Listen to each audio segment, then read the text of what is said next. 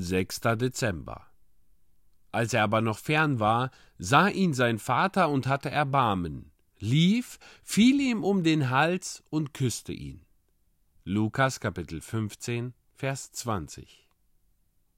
Wenn der verlorene Sohn gewusst hätte, was der ältere Bruder von ihm dachte und sagte, so würde ich mich nicht gewundert haben, wenn er davongelaufen und nie wiedergekommen wäre. Er wäre vielleicht in die Nähe des Hauses gekommen und hätte sich dann, wenn er den älteren Bruder gehört hätte, wieder fortgeschlichen.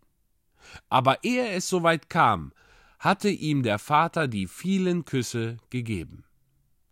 Junger Mann, vielleicht hast du vor kurzem den Heiland gefunden. Es mag sein, dass du mit einem älteren Bruder sprechen möchtest, und er sich fürchtet, mit dir zu reden. Ich wundere mich nicht, wenn er vorsichtig ist, denn du bist noch nicht jemand, mit dem man gerne spricht.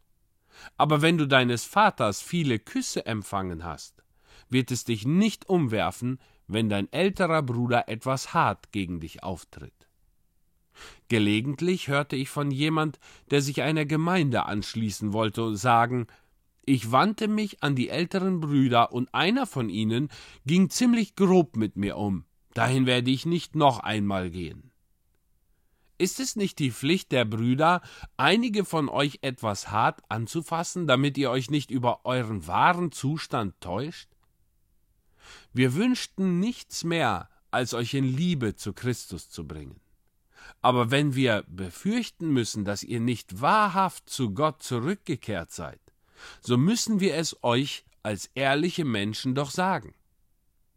Junge Christen werden oft erschreckt, wenn sie mit jemand zusammentreffen, der wegen eines natürlichen Geistes der Vorsicht oder vielleicht auch aus Mangel an geistlichem Leben diejenigen nur kalt aufnimmt, denen der Vater so viel Liebe erwiesen hat.